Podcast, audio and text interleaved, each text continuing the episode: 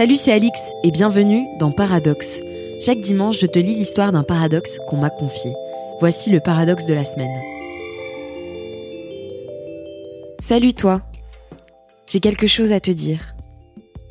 Je suis du genre à pouvoir rester seule plusieurs jours sans que cela me pèse et pourtant, je ne vis pas si bien le confinement. Je me suis rendu compte que c'était un paradoxe hier soir, après avoir terminé ma journée de boulot. En me retrouvant face à moi-même avec mon chat, j'ai commencé à avoir émergé des craintes qui ne m'avaient pas interpellée jusque-là. Certainement car elles s'expriment dans un contexte inédit qui nous est imposé. Car c'est là le cœur de la question.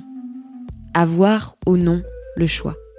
La louve solitaire que ça ne dérangeait pas de rester chez elle en slip pendant trois jours réalise que c'est bien moins facile à vivre lorsque cette solitude est non seulement imposée, mais qui plus est pour une durée supérieure à un week-end prolongé.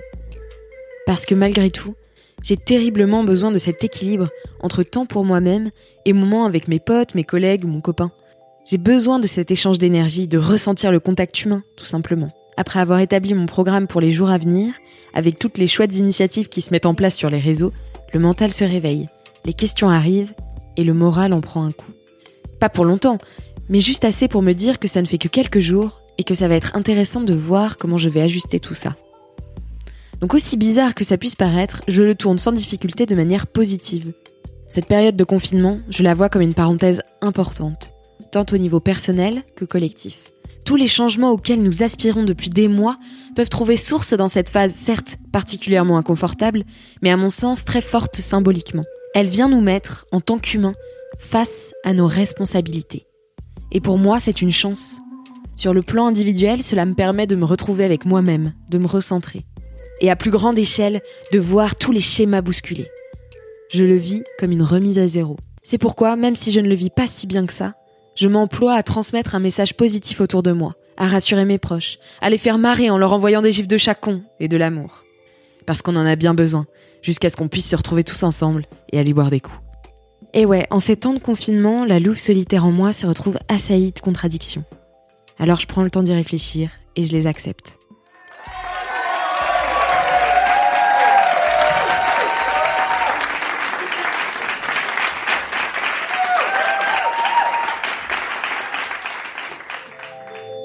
Toi aussi t'es imparfaite Toi aussi t'es nuancée et t'as des contradictions Alors envoie-moi ton ou tes paradoxes à podcast at mademoiselle.com. Et à dimanche prochain pour un nouvel épisode de Paradoxe.